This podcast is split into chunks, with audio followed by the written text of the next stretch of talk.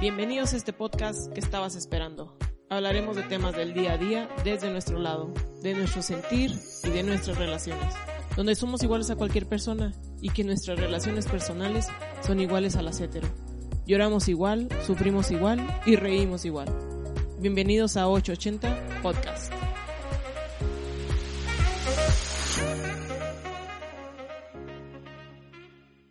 Chihuahuitas? Sean todos ustedes bienvenidos. Este es el, no me pregunten qué número porque perdonen, pero tengo un mes sin grabar. Yo soy Jessie y en esta ocasión, eh, octubre es un mes que no quería dejar pasar en el tema en particular del podcast.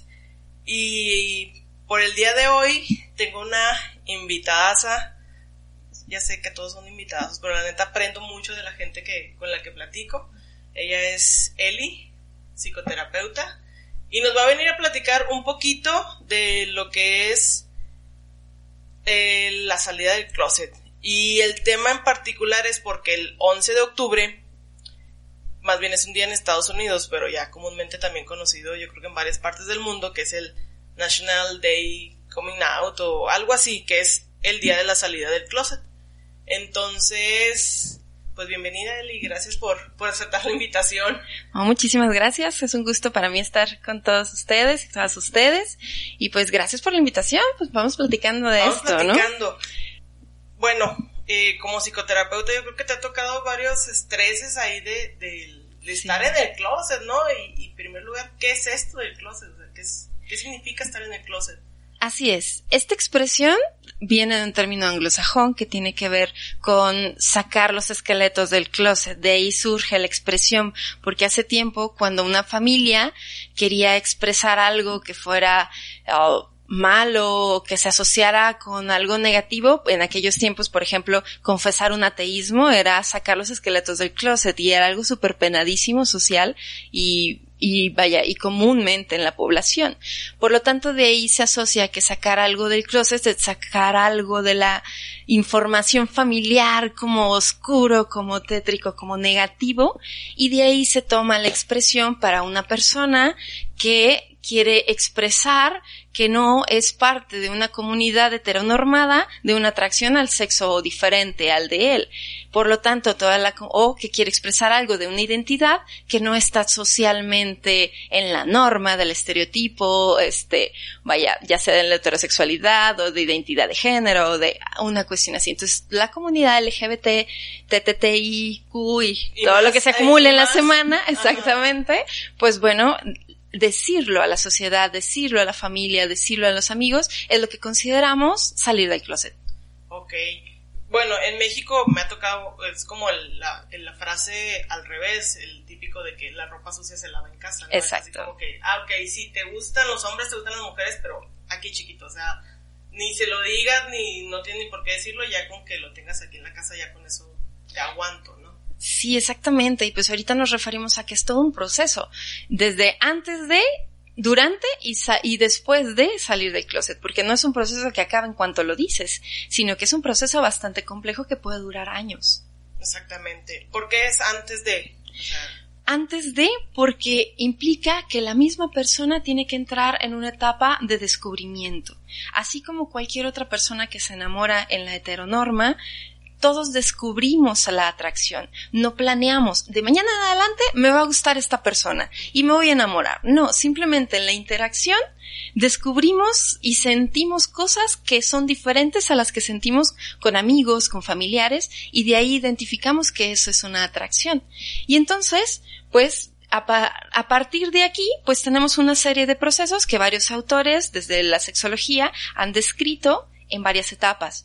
Moore, Troyden, diferentes autores nos hablan de que son una serie de pasos que comienzan por una fase de reconocimiento, de identificarte a ti mismo, y esto puede darse desde el kinder. Muchísimas personas nos describen cómo se sentían diferentes a otros niños y niñas. Desde muy chiquitos, la familia va presionando a de, mira, este, mira niña, ¿te gusta esto? Ajá, exactamente. Toda la familia presiona, ¿no? Y, y cuando tú te casas y te vas a conseguir esta niña y ahora cuántas novias tienes o cuántos novios tienes, y la familia va presionando para que se cumpla un estereotipo. Y el mismo niño o la niña, pues se va descubriendo que no cuadra en ese estereotipo.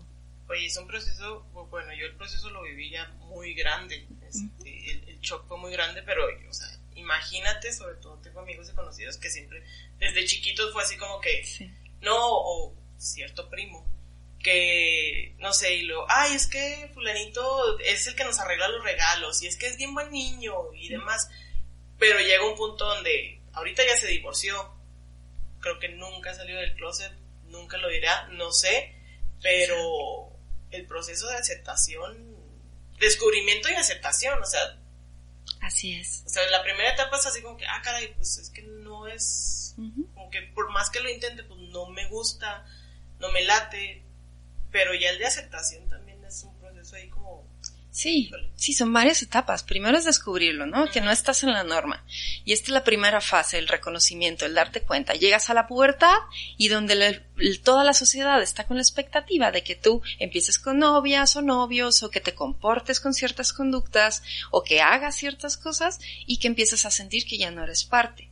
¿Qué es lo que va a pasar? Muchas personas lo que intentan y entran en un proceso de experimentación la sociedad me dice que me tiene que gustar alguien del sexo diferente y entonces yo me obligo a tener que tener una novia o me obligo a si soy un chico a tener que tener una novia o si soy una chica a tener que tener un novio. Y entonces empieza una fase de experimentación en algunas personas de bueno ok entonces tengo que ver esto me tiene que gustar esto y mm, mm, se dan cuenta que algo no funciona que algo realmente no se siente bien y también hay una fase de experimentación de decir, bueno, ok, voy a intentar acercarme a esto que me, que sí me es placentero y a veces empiezan ahora que se presta más por las redes sociales y la comunicación por internet, les facilita muchísimo a los adolescentes poder tener algún contacto con alguien de su mismo sexo o de investigar sobre más información al respecto. Y esta fase pues también es una fase que puede durar mucho tiempo. ¿Por qué? Pues porque efectivamente a todos nos internalizaron una homofobia. Todos tenemos los mismos prejuicios desafortunadamente porque desde muy chiquititos nos están diciendo que eso no es, que eso no está mal. Y esas mismas personas que no están dentro de la, del estereotipo social, pues también van a tener internalizada esa homofobia o esa transfobia y les va a ser también un proceso difícil de aceptación el entender qué es lo que está pasando, que no es tan mal y muchas veces lo que pasa es que se desata una etapa de depresión y de ansiedad terrible, ¿no? Sí, sí, sí. Impacta en, las, en lo social, impacta en lo familiar y la familia no entiende qué está pasando. Esa es otra, o sea, aparte de todo tu proceso lo vives en solo. O sea, lo vives, te digo, en lo particular me, como te comento, o sea, me, me pasó ya grande, pero yo creo que fue un año en nada más era yo y mis ideas. O sea, y yo y lo que pensaba o yo y lo que lo procesaba. Y hasta hubo solo una persona que ya yo creo que en una fiesta me dijo, ¿te puedo hacer una pregunta? Y lo yo, sí. Dijo, ¿eres lesbiana? Y luego me quedé así y lo yo, fue un shock, pero al mismo tiempo fue como que, ay, una liberación. No lo tuve que decir yo, o sea, alguien me lo preguntó y me acuerdo mucho que le dije, no sé, todavía estoy en eso, pero yo creo voy, voy más en un sí que un no. Y me dijo, ah, ok. Pero sí, o sea, es, quitarte una losa. Exactamente. carajo. Ash Beham tiene una, una conferencia TED donde habla de este proceso, ¿no? De la confrontación social que implica el que también te confronta a ti mismo, ¿no? Porque viene un cuestionamiento de por qué no estás actuando como deberías. Y esta parte se convierte en una lucha interna con las propias ideas de los estereotipos internos que ya traes y con lo que realmente sientes y lo que quieres ser.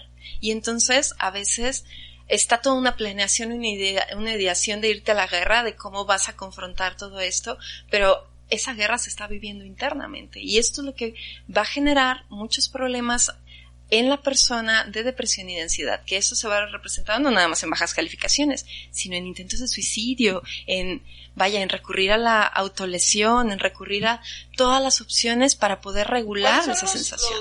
ahora sí que los nos de no salir del closet.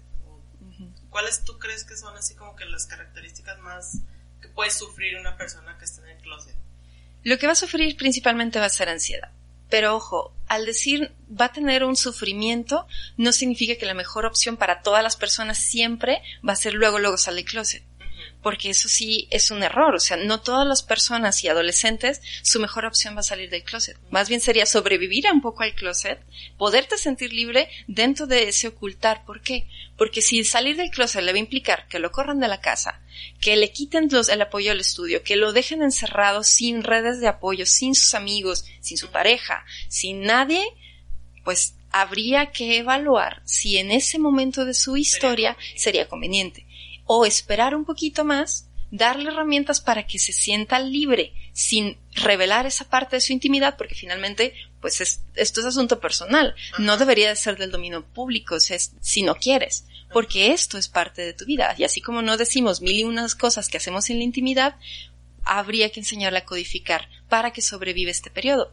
Pero ¿qué es lo que puede pasar? Pues que se nos entre en un estado de ansiedad, que empiece a tener mil y un técnicas para ocultar sus sentimientos y ocultar lo que quiere y lo que siente. Y ahora que las redes sociales, pues es una forma de comunicarnos bastante importante en nuestras vidas y que implica el reconocimiento social y generar grupos sociales, omitir la parte de las redes sociales, pues también va a quitar algo de su autoconfirmación y el reconocimiento de quién es. Y eso es lo que va, va a pegar en el autoestima. Si yo no puedo reconocer públicamente quién soy, lo tengo que ocultar y tengo que presentar otra máscara. Y presentar máscaras pega en la idea de quién soy. Y la autoimagen es la base de la autoestima. Y entonces de ahí que se baja la autoestima. ¿Qué puede pasar? Tenemos un índice altísimo, desafortunadamente, cuando hay violencia a su alrededor de suicidios, de mayor consumo de drogas, tener conductas irresponsables o autodestructivas, cuando el entorno es violento. Por eso muchas veces ahora lo que se está luchando con las familias es, ya nos bajamos en escalón, ya ni siquiera es acéptalo, es no lo violentes. Es mínimo, si no lo entiendes, si está en contra de todo, no lo violentes. Porque el alto índice de rechazo familiar y de violencia en este rechazo familiar es lo que pega directamente en que se suban nuestros índices de suicidio.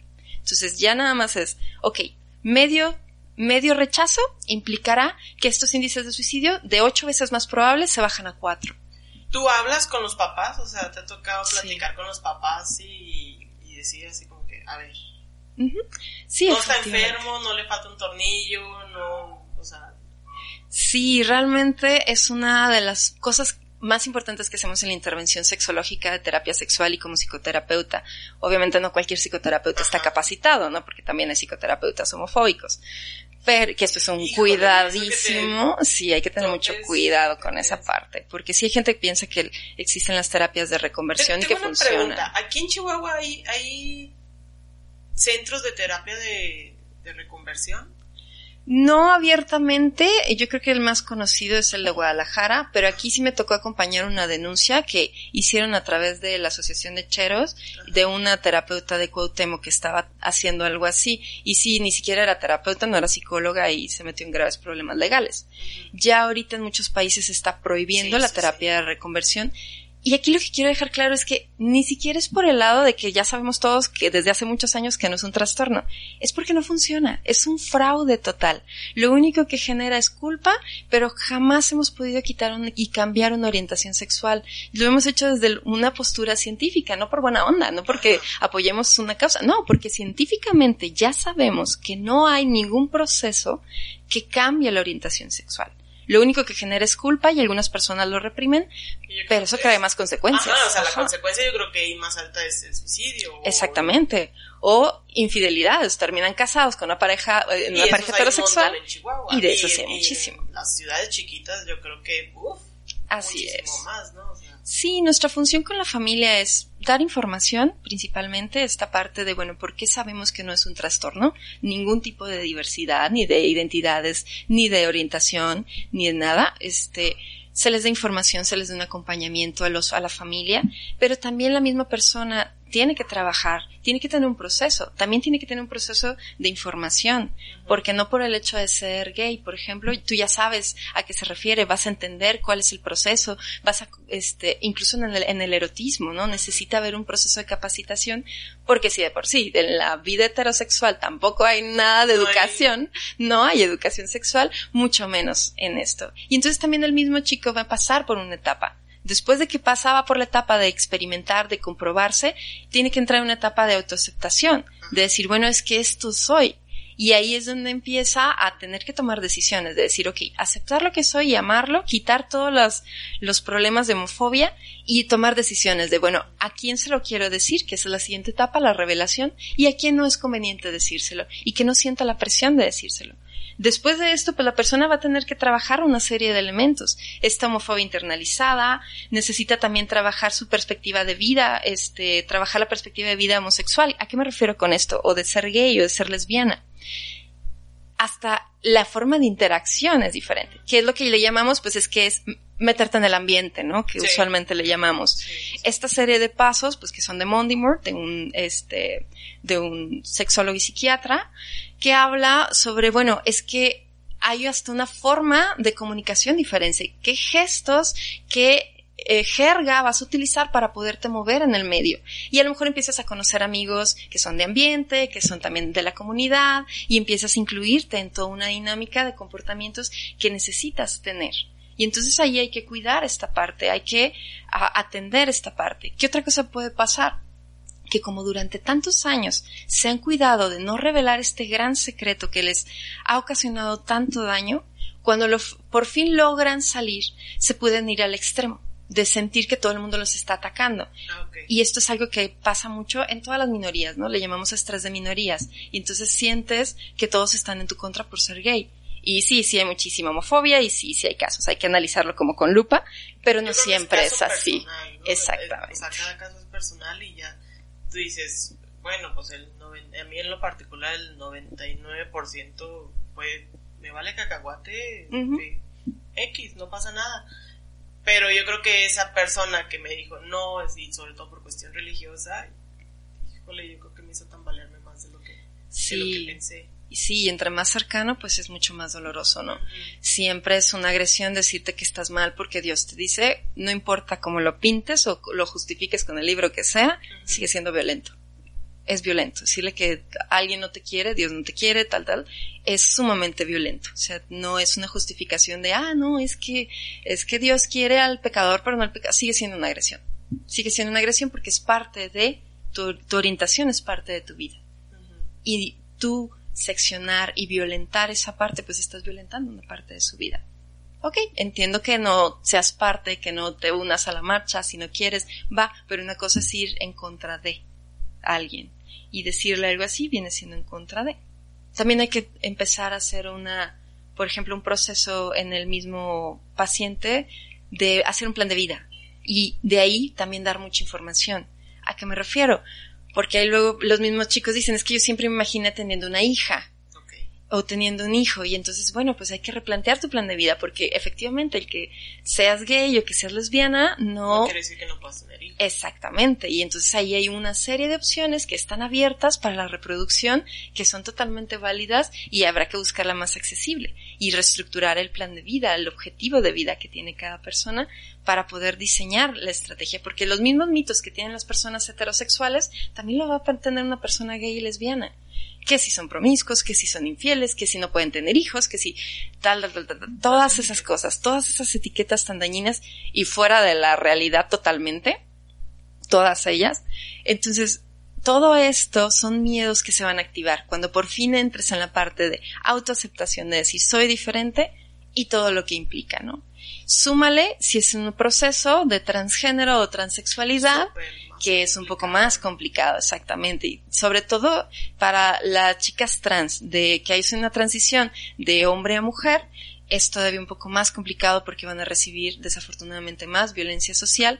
Y cuando hay un proceso o que buscan un proceso hormonal, pues todavía se complica un poquito más porque ahí también tienen repercusiones económicas, tendrá repercusiones terapéuticas porque tiene que acudir con un profesional, tiene que acudir con un endocrinólogo, con un sexólogo que le ayude a hacer una evaluación de, de en qué en qué lugar está de esta diversidad de géneros tan hermosa que ahorita tenemos y que antes no existía, pero hay todo un proceso que implica un gasto emocional, económico y social, sobre todo, porque la sociedad pues va a impactar. Y entonces la realidad es que hay discriminación y la realidad es que a, veces batallan para conseguir empleo y que depende de muchos elementos que puedan estabilizar y tener un plan de vida igual el que tenían antes de salir del closet o igual al que habían planeado desde que eran muy jóvenes. Qué, difícil porque como persona, o sea, no sé, y, lo dijo un amigo que, es, que es gay, te amo, tú vas a saber quién eres. Eh, nos mandó una imagen con toda la diversidad de, ahora sí, de orientaciones. Sí. Y, y nos, en un grupo de, de WhatsApp y nos dijo, ahora los papás agradecen que eres gay o eres lesbiana. Porque hay como, no sé, sí, no sé 52. sí. hablaban de 50. Y yo la vi y yo, ay, es que hay un montón que no sé qué son, o sea, o no sé qué te gusta. Y es como, pues supongo que es como los colores del arco iris al final de cuentas. O sea, te puede gustar una cosa, te puede gustar la otra y es totalmente respetable. Sí, y es que lo interesante es que vaya, si vas a un restaurante esperas que haya muchos platillos diferentes. Si vas a una florería quieres que haya muchas flores diferentes. Si quieres comprarte una mascota quieres ver muchos tipos de mascota. Pero en la humanidad, socialmente se nos había enseñado que solamente había dos sopas. Y entonces, ahorita pues no hay problema, pero hace 100, 200 años, en 1400 a 1600, literal se te podía partir a la mitad, literalmente, si tú no cumplías con estas dos normas, dos objetivos. Y desde que nacías ya sabías a qué te ibas a dedicar y de qué ibas a morir y cómo ibas a morir, ¿no? Si te, si empiezas siendo agricultor, ibas a morir. El nacimiento y el destino eran lo mismo. Y entonces el castigo era la muerte. Luego, el quitarte todas tus propiedades y mandarte a la calle y la expectativa de vida no pasaba de los 30. Ahorita que ya tenemos derechos humanos, que la gente tiene la oportunidad de expresarse, vaya, pues tenemos diversidad de arte, tenemos diversidad de carreras, tenemos diversidad de todo, pues era obvio que también iba a haber una representación en la diversidad de cómo nos expresamos, quiénes somos, de nuestro género y de nuestros gustos y de la forma en la que vivimos nuestros gustos. Y entonces también tenemos diversidad de relaciones de pareja, que si hay poliamor, que si hay monogamia, y ya tenemos opciones y esto debería ser algo a celebrar, claro que es complejo, claro que no es fácil. Porque y te cuesta porque tienes toda una vida aprendiendo lo mismo. O sea, tienes, no sé, 20, 30 años con una línea que te dice, esta es la línea. O sea, y hasta aquí, y aparte es socialmente hablando, religiosamente hablando, políticamente hablando, o sea, todos te dicen, es que es, es azul. Así Y tú tienes que seguir siendo azul. O es rosa y tú tienes que seguir siendo rosa. Entonces es muy complicado, no sé, el enfrentamiento ante ese romper tus tu color azul y decir, oye, pues no, me gusta el verde, me gusta el amarillo, me gusta el morado, bla, bla. O sea, es, y es, sí, es que nuestros padres les enseñaron con castigo, ¿no? Todavía nuestra generación, pues que estamos arriba de los 30, pues sí nos toca un poquito el castigo, pero las nuevas generaciones es muy diferente como, cómo se está educando afortunadamente y tiene un poquito más de libertad, pero si pensamos en nuestros papás, yo recuerdo a mi madre que, le, que la castigaban si se llegaba a no poner pantalón para ir a la escuela, o sea, tenía que ir siempre con vestido y toda su niñez falda y, vestidos, nunca tenía otra opción. Fue toda una revelación usar pantalón de mezclilla por ahí de los setentas, este, para ella, y eso era su rebeldía, ¿no? Usar pantalón de mezclilla. Pues, bueno, mis tías abuelas toda que falda todos los días. Sí. O sea, hasta el día que fallecieron era falda. Falda, y no había otra opción. Entonces, pues ahorita sí entiendo que los papás están volviendo locos, ¿no? Antes, pues a lo mejor había la revolución de ¿qué eres? ¿Eres dark? ¿Eres rock? ¿Eres emo? ¿Eres, chero? Y ahorita pues ya no nada más eres rock, eres emo, sino, bueno, ok, eres andrógino, eres a género, eres, eh, vaya, entonces vienen más opciones y pues va a haber un reacomodo de la sociedad. Y entre más, ahora sí que bueno, ¿qué regulaciones tendría que haber? Pues sí hay, sí hay límites, porque luego dicen, es que todo se vale, aceptan todo, cuando sea. No, no, no, no, el límite está súper claro. Y es nada más, no le hagas daño a nadie. Si no le estás haciendo daño ni a ti ni a los demás, ¿cuál es el problema? Exactamente. Si todos están de acuerdo, si hay una conformidad, por ejemplo, en diversidad de relaciones, ¿no? Todo eso siempre y cuando todos estén de acuerdo. Igual, en esta cuestión de la orientación, hay que entender que el salir del closet no solamente va a ser para la gente LGBTTIQ, sino para todas las personas que queremos hacer algo diferente. Vieras la reacción de mi familia cuando les dije, mamá, voy a ser sexóloga. ¿Cuándo te vas a casar? Literal fue con lo que me dijeron, ¿no? Exacto. Entonces, todos tenemos algo, hay que salir del closet, que decía Beja, ¿no? O sea, todos tenemos un secreto que a veces decirlo nos puede liberar y nos puede tener una paz interior. Lo único que necesitas es, bueno, primero ser honesto contigo, tratar de ser directo, de no darle tantos rodeos y tratar de cuidar a los demás, ¿no? Porque finalmente también hay que tener conciencia que si tú sales del closet, no solamente tú sales del closet, sale toda tu familia, exactamente y tienen un duelo que vivir y también hay que ser respetuosos y responsables emocionalmente un poquito con ese duelo. No significa que te detengas, significa que seas paciente y que también necesitas educar a tu familia y tenerles paciencia si van a tener que ajustarse a cambiar de pronombres, si van a tener que ajustarse a que tenían la idea de una boda enorme, tal, tal, tal, tal, invitar a la abuelita y la abuelita no le pueden decir todo eso es un reajuste y que si tú publicas una foto y la ven las amigas de tu mamá, tu mamá va a ser víctima de violencia. Y la violencia que va a recibir tu mamá es fuerte también. Me he preguntado si, si mi mamá le ha platicado a alguien de sus amigas y yo creo que las dos a las que ya fallecieron, para colmo, entonces así como que dije, pues es su proceso, o sea, al final de cuentas es su proceso y es su tiempo y, y pues ella sabrá cuándo lo dice, cómo lo dice. Sí. Pero tengo tres, cuatro años y todavía hasta la fecha es tema, tema que ni siquiera lo podemos platicar así en la mesa. O sea, es de que ella se prende y yo también tengo la mecha muy corta con ese tema. Entonces, pues no, o sea, no, no se nos da, o sea, no se nos da. No, y hay que ubicar en dónde, ¿no? Porque a lo mejor, ok, ya lo saben, pero también para que vaya, a, a, lo mejor también es identificar las limitaciones que va a tener, ¿no? O sea, decir, bueno, a lo mejor me gustaría que fuera algo que pudiéramos platicar en la mesa, pero realmente hay que ver qué tan necesario es, ¿no? Ahora sí que no le platicamos todo lo que hacemos a nuestros papás. Absolutamente todo, ¿no? ¿Por qué? Por mil razones. Y a veces este tema pues también hay que identificar hasta dónde ellos pueden asumirlo y pueden hablarlo. Y sí hay que presionar un poquito al inicio, nada más en el que lo reconozcan y lo vayan entendiendo, pero hay que tener respeto también de las limitaciones hasta cognitivas, ¿no? De que lo puedan asimilar mentalmente. Vaya, yo veo a ciertas generaciones que no le entienden al WhatsApp y no pueden asimilar cómo funciona. Habrá este tipo de temas que tampoco los asimilen, entonces lo único que mínimo buscamos es que no haya agresión, que no violenten y respetar el proceso de los papás. Educarlos poco a poquito, mamá, es que acuérdate que mi nombre ya no es tal, mi nombre es este, me gustaría que utilizaras este pronombre. Y a lo mejor otra vez se vuelve a equivocar y acuérdate que el pronombre es este. Y poco a poquito, poco a poquito, no todo el tiempo, para que nos haya una saturación de, del enojo y se convierta en un pleito y una discusión y tres pasos para atrás.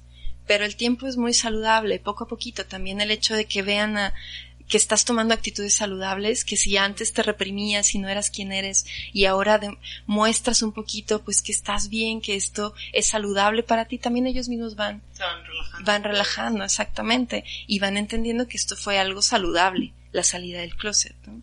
¿Por qué crees? Bueno, tú, tú que has platicado con papás, yo digo que el, miedo a ellos es, eh, o el rechazo es entre religioso y social, sobre todo. Sí Sí, totalmente de acuerdo. Y es que no es cualquier cosa. Hay religiones donde tú también te vas al infierno porque tus hijos estén mal. Y la carga es, no, es que tú tienes que ir a divulgar esto que es la salvación. Y si alguien se va al infierno por tu culpa, va a ser también tu culpa.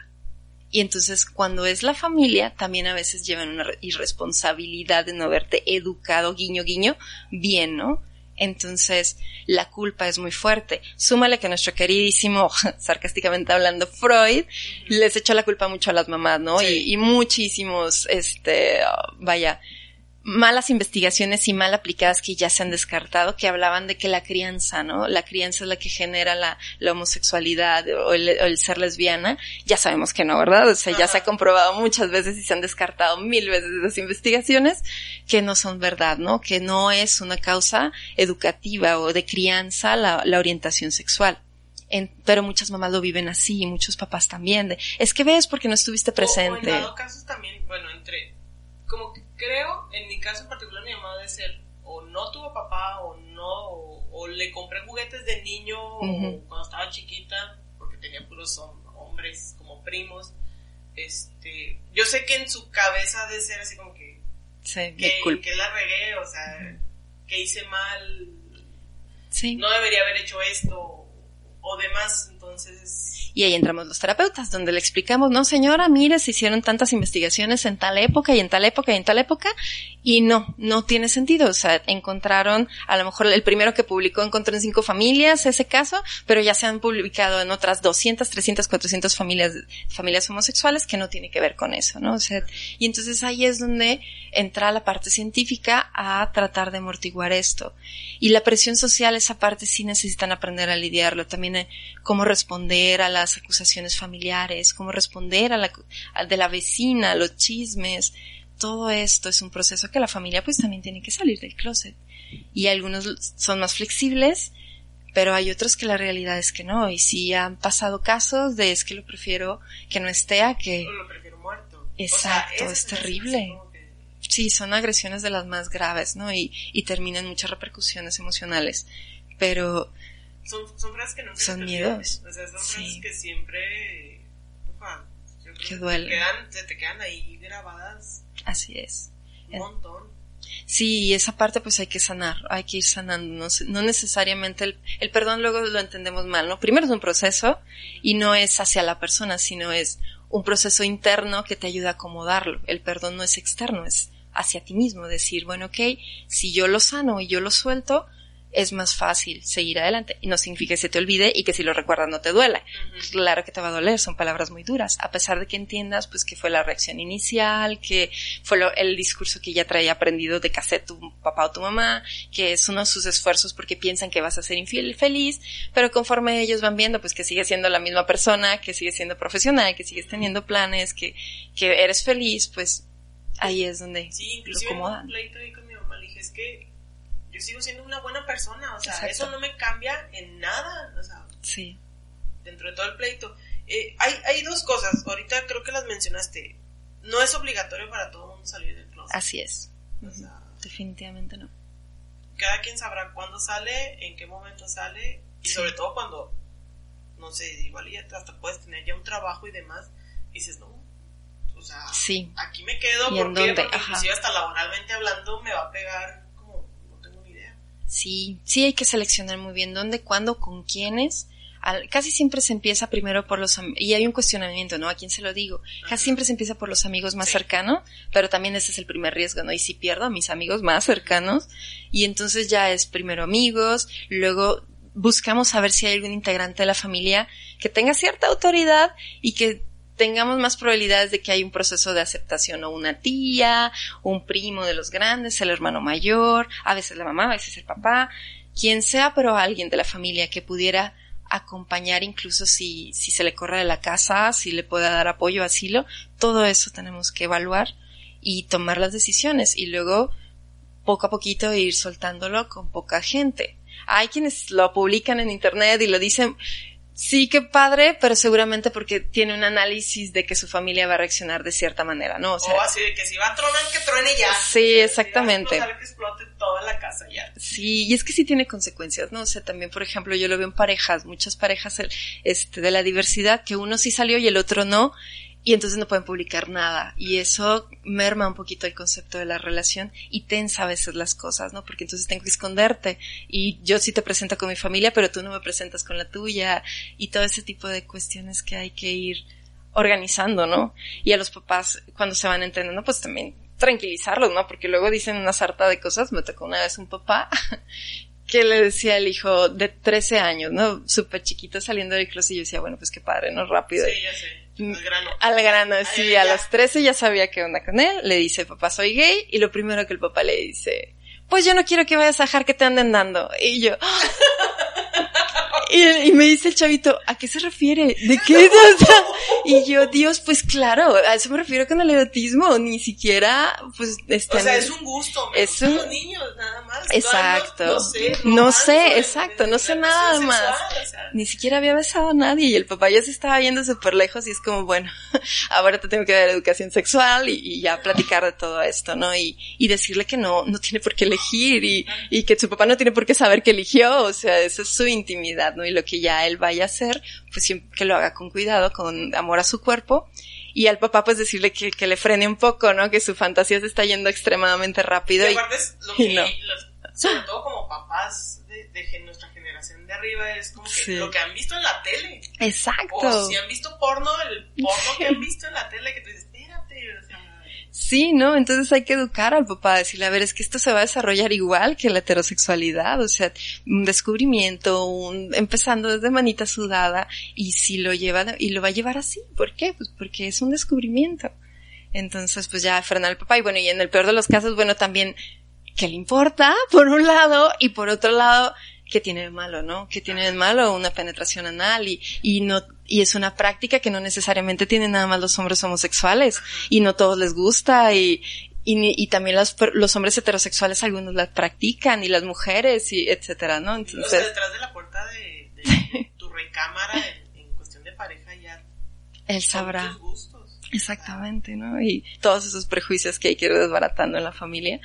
Pero bueno, era un miedo del papá, ¿no? Porque bueno, para él eso significaba qué, ¿no? Y ponerle palabras, ¿no? Decir, O sea, si vas a ser gay, prefiero que seas el activo. exactamente. Y O sea, aparte de todo, tengo que aceptar esto, entonces mínimo que seas el activo. volvemos al machismo, ¿no? Finalmente Ajá, son conductas o sea, machistas. volvemos al, al Sí, al- machismo. exactamente, porque hay conductas que no se consideran tan dignas, ¿no? Desde esa postura machista y desde una misión limitada, ¿no? Pero pues bueno, son cosas que pasan. La salida del closet tiene muchas etapas y siguen pasando cuando después de que lo comunicas, porque cómo te presentas en sociedad, cómo presentas a tu pareja, exacto. Nunca dejas de salir del closet. Exacto. O sea, no sé, o hasta, o hasta cuestión laboral, de que, ah, es que sales con alguien y lo, ah, sí, con una chava, que no sé qué. Sí. Pero siempre está ese comentario de salir Sí. del closet. Así es, y tienen que aprender a tolerar a veces burlas y tener que a- aprender a manejarlas, tratando de no fomentar la violencia, tratando de tal.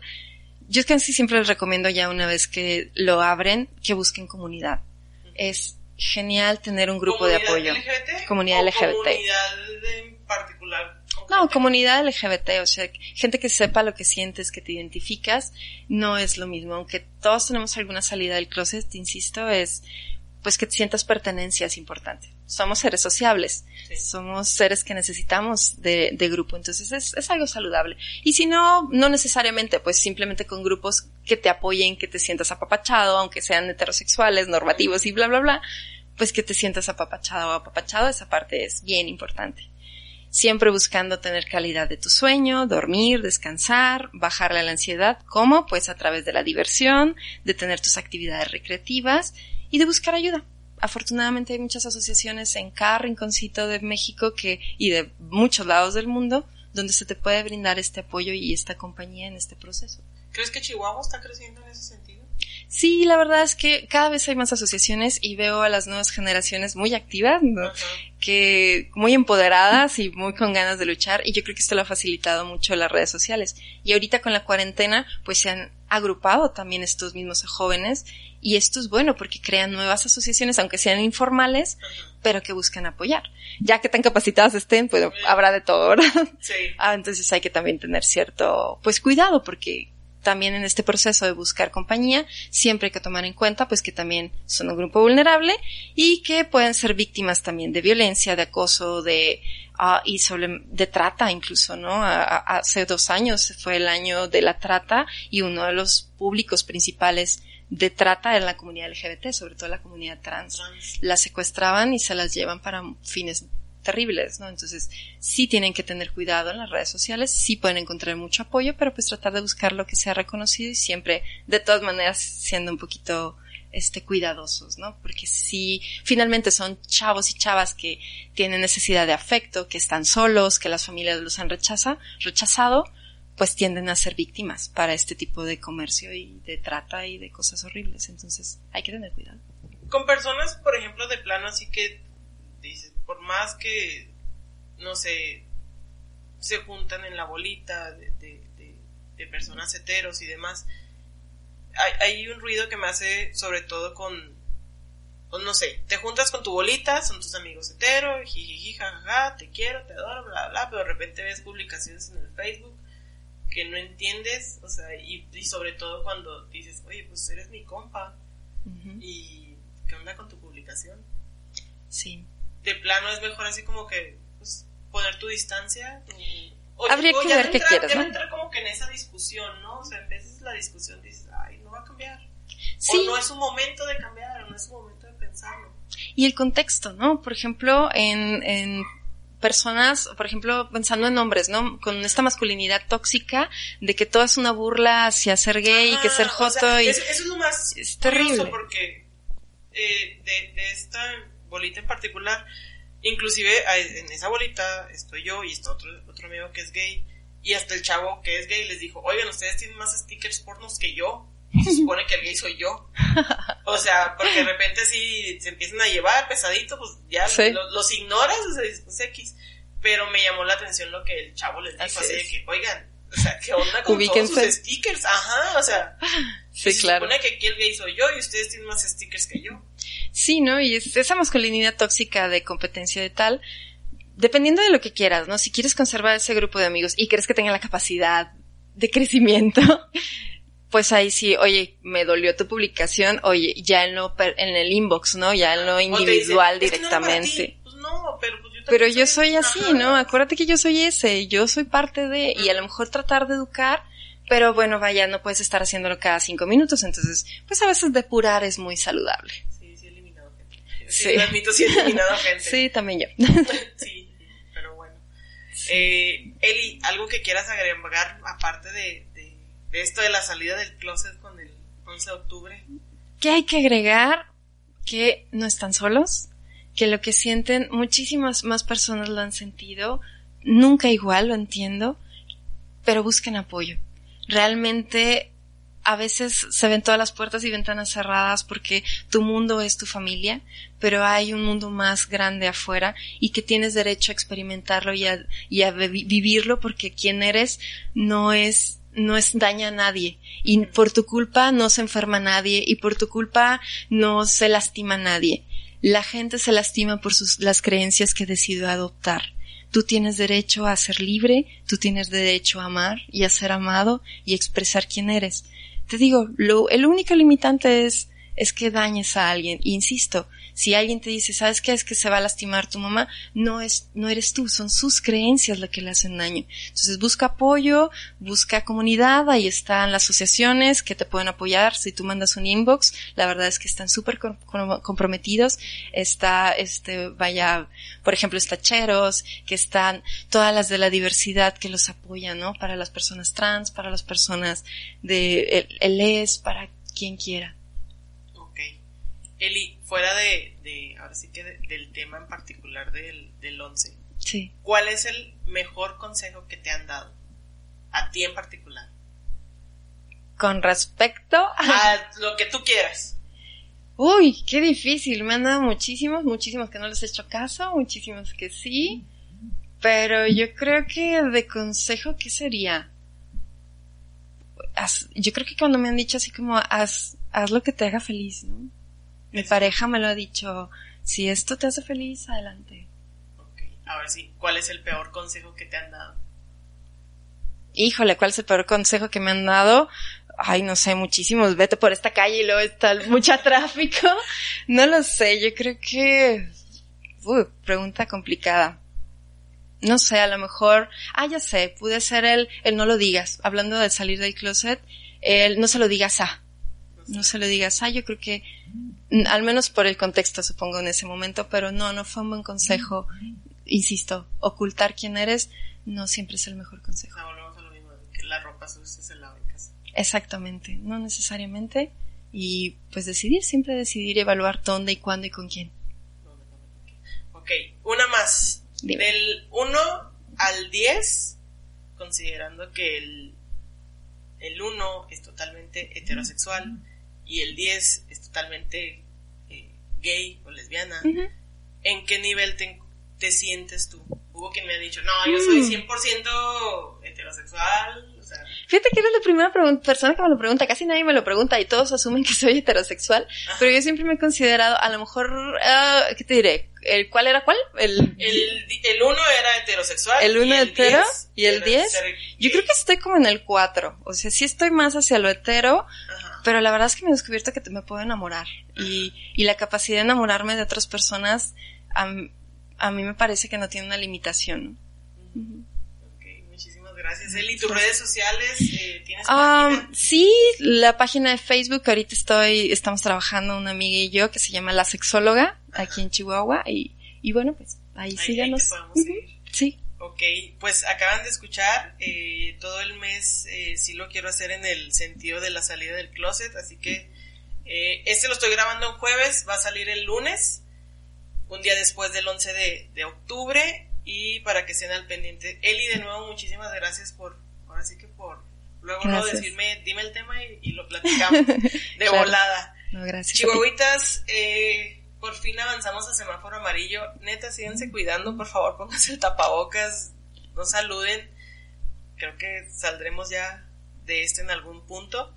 Y nos vemos ahora sí la próxima semana. Prometo estar subiendo un capítulo por semana. Y me voy a volver un poco loca este mes, pero sí, les prometo que ahí estaré al pendiente. Muchísimas gracias y nos vemos la próxima semana.